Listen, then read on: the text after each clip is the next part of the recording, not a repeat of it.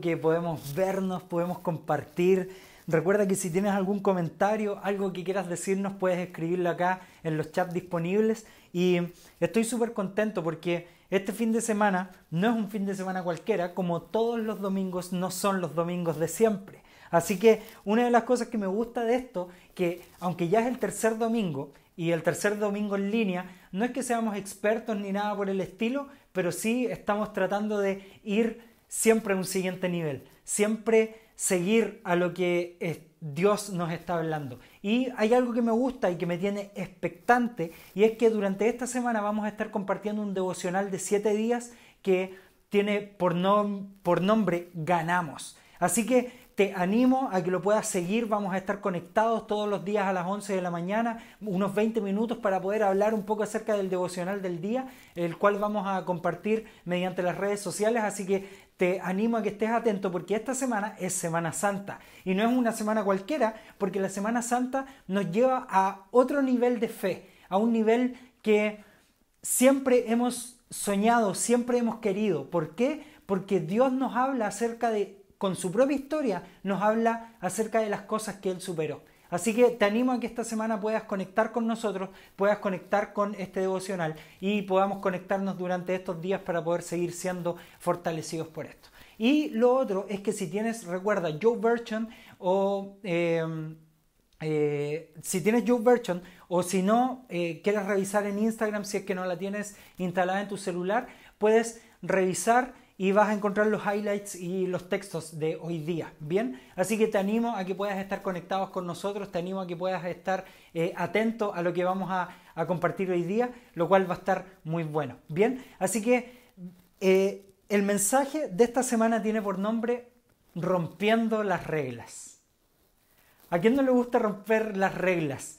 Yo creo que a la mayoría de nosotros nos gusta ser un poco revolucionarios de repente, tratar de romper las reglas que están preestablecidas, etc. Pero, ¿qué es lo que vamos a hablar hoy día? Quiero que me acompañes a 1 de Samuel, capítulo 21, versículo del 4 al 9. Y este texto, primeramente me gusta porque el profeta Samuel es muy eh, específico cuando habla y escribe las cosas que escribe. Así que mira lo que él dice y cómo cuenta esta historia, especialmente la historia que estaba viviendo David en ese momento. Y en 1 Samuel capítulo 21, versículo del 4 al 9, él dice lo siguiente. Dice, no tenemos nada de pan común, respondió el sacerdote, pero aquí está el pan sagrado, el cual pueden comer si tus jóvenes no se han acostado con alguna mujer recientemente. No te preocupes, le aseguró David. Nunca permito que mis hombres estén con mujeres cuando estamos en plena campaña, y ya que se mantienen limpios aún durante misiones normales, cuanto más en esta. Como no había otro alimento disponible, el sacerdote le dio el pan sagrado, el pan de la presencia que se ponía delante del Señor en el tabernáculo, justo en ese día había sido reemplazado por pan recién horneado. Aquel día estaba allí Doeg, el edomita, jefe de los pastores de Saúl, que había sido detenido delante del Señor. David le preguntó a Ahimelech, ¿tienes una lanza o una espada? El asunto del rey es tan urgente que ni siquiera me dio tiempo para tomar un arma. Solo tengo la espada de Goliat del Filisteo, a quien tú mataste en el valle de Elá, le contestó el sacerdote. Está envuelta en una tela detrás del efod, tómala si quieres, porque es la única que tengo. Esta espada es sin igual, respondió David dámela. Vamos a orar. Señor, gracias por lo que pones en nuestro corazón. Gracias por inspirarnos a más. Gracias por decir amorosamente a nuestro corazón lo que realmente necesitamos. Yo oro esta tarde para que tú puedas traer tu sabiduría sobre nosotros, para que tú puedas poner tu palabra sobre nosotros y para que traigas también tu profecía sobre nosotros. Porque sabemos que cuando tú hablas las cosas se cumplen. Porque sabemos que no tenemos que esperar sino que tenemos que solo creer suficiente porque sabemos que ya lo tienes todo listo. Así que como queremos ser empoderados, queremos ser levantados de donde estamos, es que esta tarde queremos escucharte directamente a ti, no palabra de hombres, sino que escuchar solo tu corazón directo al nuestro. En el nombre de Jesús declaramos tu poder, declaramos tu reino y juntos decimos amén. Muy bien, mira, lo que más me gusta de esta historia, primero que David es uno de mis personajes favoritos en la Biblia. ¿Y por qué uno de los favoritos? Porque él era de los que iba de frente, era de los que sabía lo que quería, sabía dónde estaba, sabía cómo él se comportaba inclusive, pero sabía cómo hacerlo y en qué momento hacerlo. Pero lo que me gusta de, esta historia y de la historia de David en general es que él no solo trae a colación las cosas que sucedieron, sino que él también trae cosas que realmente necesitan ser entendidas. Y una de las primeras preguntas que tengo para ti es que nosotros rompemos las reglas para dañar o para bendecir. ¿Te has hecho alguna vez esta pregunta antes? ¿Es que rompemos las reglas para dañar o para bendecir? ¿Son, ¿Es bueno siempre romper reglas? ¿Es malo siempre romper reglas? Me encanta porque el tema que vamos a ver hoy día y tiene por título Rompiendo las reglas, es que vamos a entender que a Dios no le aterra cuando se rompen las reglas para poder bendecir a otros. ¿Y por qué? Porque inclusive Jesucristo puso de ejemplo esta historia que acabamos de leer. Pero nosotros somos rebeldes o somos rebeldes con causa. No sé si viste alguna vez esa película de rebelde con causa, pero eh, cuando nosotros entendemos esta frase para nuestra vida, ¿qué significa ser un rebelde con causa? Significa que nosotros no estamos en contra del sistema. Yo sé que de repente nos enamoramos de esto de estar en contra de lo preestablecido, estar en contra de las cosas que nos dicen, de las cosas que están en contra de tus papás, estar en contra de, de todo lo que está por encima tuyo. Sé que hay algunos que aman esto. Pero, ¿qué significa realmente estar en contra de lo, eh, de lo, establecido? ¿O qué significa realmente romper las reglas? ¿Y cómo Dios ve también esto como bendición para otros? Mira, la rebeldía es para poder derrotar al enemigo y no para destruir a los que te apoyan. Y aquí me quiero ir por una línea que tiene que ver con todos nosotros. ¿Y en qué sentido? Es porque nosotros como iglesia estamos siempre mejor juntos, nunca estando separados. Cuando estamos separados es cuando realmente estamos destruyendo lo que Dios nos llamó a hacer. ¿Y en qué sentido? ¿Y cómo hablamos acerca de esto de la iglesia? Es que nosotros somos o una religión que compite o somos una comunidad que construye puentes. Y como no somos religión, es que nosotros no competimos, sino que creamos puentes. Y me gusta este salmo cuando habla que cuando alguien está plantado en la casa de Dios es cuando realmente puede crecer.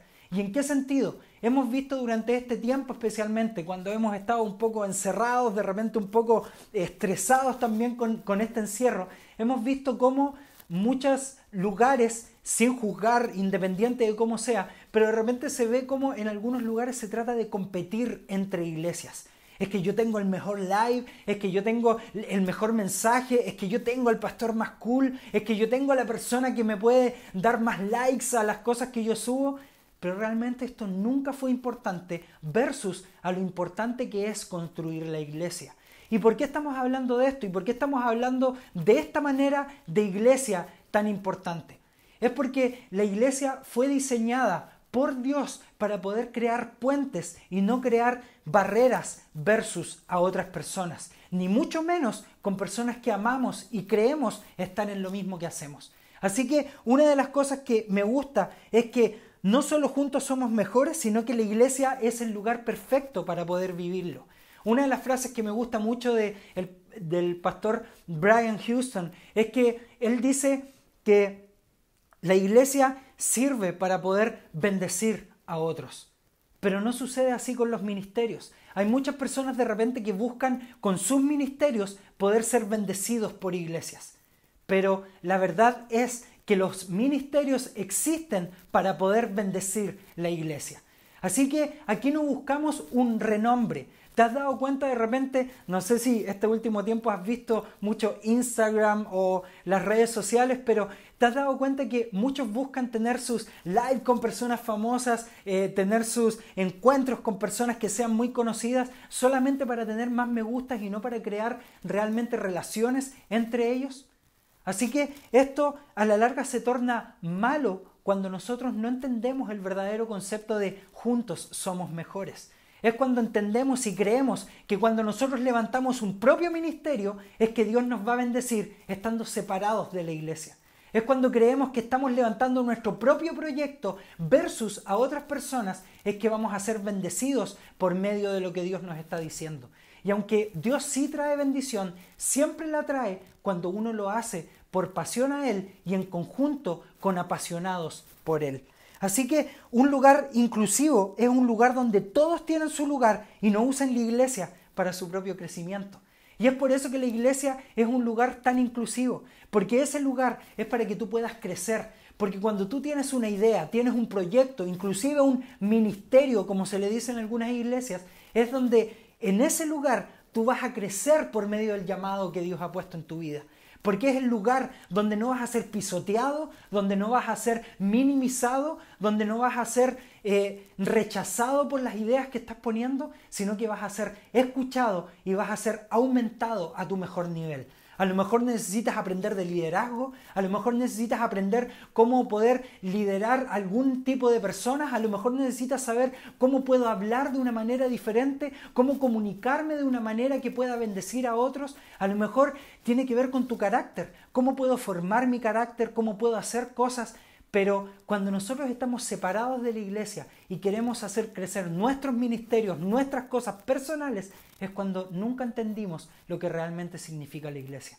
Así sucede también con nuestra vida. ¿Te has dado cuenta cuando nosotros llegamos a lugares como la iglesia, por ejemplo? Es que nosotros queremos crecer como personas, pero siempre estamos en contra de las personas que están ahí.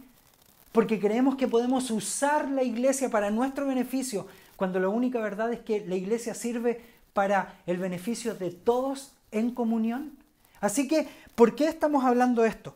Porque tú eres de los que asiste, apoya y luego se va, y luego prueba y nuevamente se va y no se planta, o eres de las personas que realmente se está plantando profundamente para poder seguir bendiciendo. Así que lo que más me gusta es que cuando uno está entendiendo lo que realmente significa ser bendecido por el pueblo de Dios y por Dios mismo, es cuando uno sabe tener una rebeldía con causa. Es cuando tú estás en contra de un sistema que no tiene que ver con estar en contra de tus amigos o en contra de las personas que te han apoyado durante tanto tiempo. También se trata de cómo tú estás formando tu carácter, cómo estás transformando tu carácter de tal manera de poder aprender, de poder seguir adelante, de poder seguir entendiendo y aprendiendo. Porque créeme y escúchame con las palabras que te voy a decir, y es que solo nunca vas a llegar lejos, porque juntos somos mejores. Así que cuando no hay crecimiento donde uno solo quiere ser vanagloriado, es que entendiste por qué realmente no hay crecimiento. Es porque estás buscando solamente tu vanagloria y no la gloria de la iglesia, de la novia de Cristo. Así que me gusta esta historia y cómo sigue esta historia. Porque mira lo que dice 1 Samuel del 22, del 13 al 19. Lo vas a poder leer ahí en vivo. Dice, ¿por qué han conspirado contra mí y ese hijo de Isaí? Le preguntó Saúl. ¿Por qué le diste alimento y una espada? ¿Por qué consultaste a Dios por él? ¿Por qué lo instigaste a matarme? ¿Cómo está tratando de hacer hoy mismo? Pero Señor, respondió Ahimelech, ¿hay alguien entre todos sus siervos que sea tan fiel como su yerno David? Él es el capitán de su escolta y un miembro altamente honrado de su casa. Por cierto, esta no fue la primera vez que consulté a Dios por él, que el rey no me acusa a mí y a mi familia de este asunto, porque yo no sabía nada de un complot en contra de usted. Ahimelech, ten por seguro que morirás junto con toda tu familia, gritó el rey y le ordenó a su escolta, maten a los sacerdotes del Señor, porque son aliados de David y conspiradores con él. Ellos sabían que él huía de mí, pero no me lo dijeron. Pero los hombres de Saúl se negaron a matar a los sacerdotes del Señor. Entonces Saúl le dijo a Doeg, hazlo tú. Así que ese día Doeg, el edomita, los atacó y los mató. 85 sacerdotes en total, que aún llevaban puestas sus vestiduras sacerdotales. Después se dirigió a Nob, la ciudad de los sacerdotes, y mató a las familias de los sacerdotes, hombres y mujeres, niños y recién nacidos, y todo el ganado, burros, ovejas y cabras. Cuando nosotros estamos a favor de nuestro éxito, es cuando destruimos a otros sin importar cómo y de qué manera. Cuando nosotros realmente estamos conectados con solo nuestro éxito, es que nosotros somos capaces de destruir a los que realmente nos apoyaron.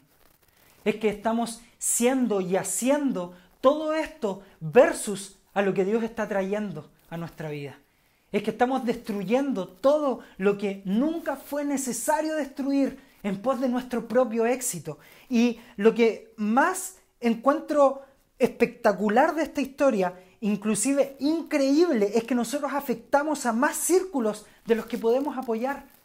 ¿Te has dado cuenta cuando tú tratas de construir tu propio imperio, por decirlo de alguna manera, o tu propio ministerio, o lo que Dios supuestamente te ha llamado a hacer, pero te cuesta hacerlo porque lo estás haciendo solo?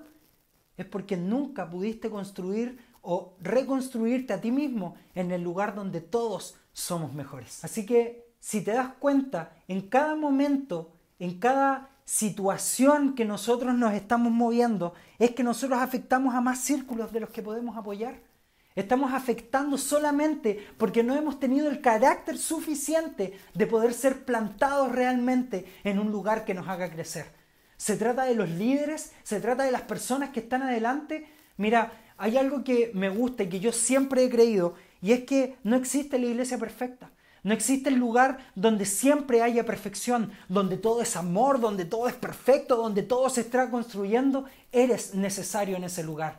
Todos somos necesarios porque cuando nosotros estamos construyendo es cuando somos capaces de realmente vivir por medio de las convicciones que han sido puestas en nuestro corazón por medio de Dios. Así que estás siendo maltratado espiritualmente, entonces busca a Dios y un lugar donde pueda ser sanado y potenciado.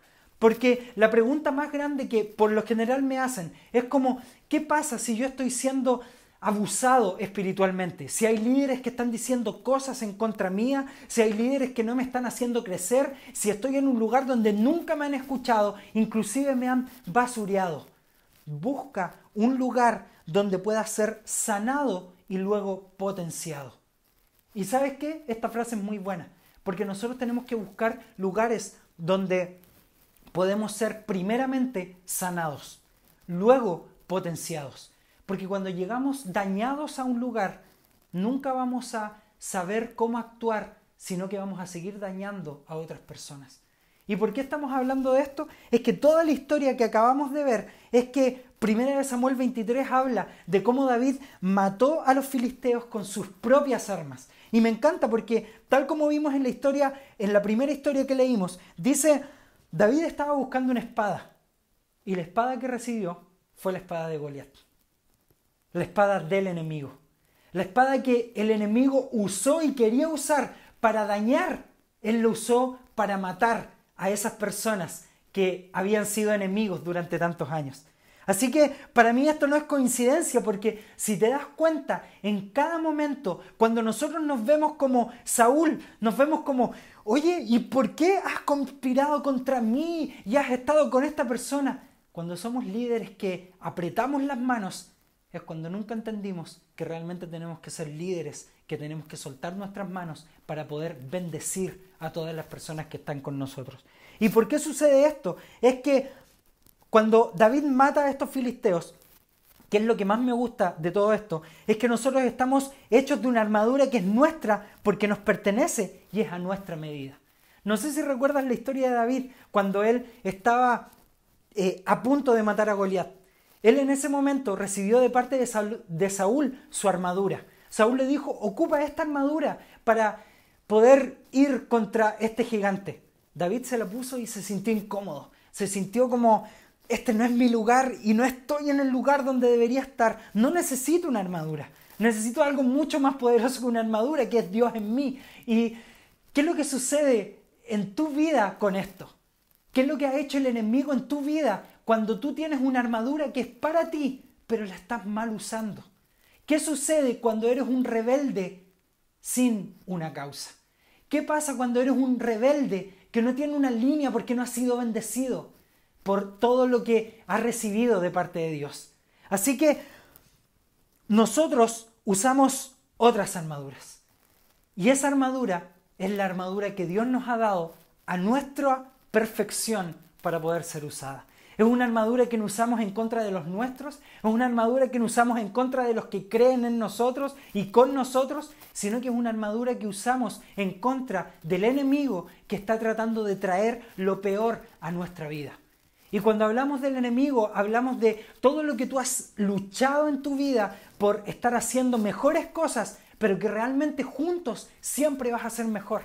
Y es que el enemigo es muy insidioso cuando él dice, tú no necesitas a nadie, Tú vas a arreglar tu cabeza solo. Tú vas a arreglar tu depresión de la mejor manera, pero solo. ¿Has sido basureado en esta iglesia? No te preocupes. Vas a ir a cualquier iglesia y vas a seguir siendo basureado de la misma manera. No te preocupes porque todos son iguales. No busques el lugar perfecto porque no solo no existe, sino que estoy seguro que gracias a ti ese lugar va a ser mejor. ¿Te has dado cuenta que todas las cosas donde nosotros esperamos crecer sin una guía es cuando somos personas que no tenemos el carácter suficiente para poder caminar de una manera segura? Así que mira lo que hace Dios con nosotros. Es que Dios trata de poner en nosotros una armadura segura para poder luchar contra las cosas que realmente necesitan ser una lucha. Pero el enemigo es tan inútil cuando lo encaramos que él ni eso espera. Y esto me encanta, porque yo prefiero ser de esas personas que están contra del enemigo diciendo, oye, espera, yo me voy de esta iglesia porque fui basureado, me voy de esta iglesia porque fui eh, inclusive maldecido en el lugar donde estaba, nunca me bendijeron en el lugar donde estaba, nunca me dejaron crecer eh, naturalmente, siempre trataban de echarme hacia abajo, etc. Pero yo voy a ese lugar para poder ser sanado y para nuevamente poder crecer a lo que Dios tiene para mí. Pero créeme que tú eres la última voz que yo voy a escuchar.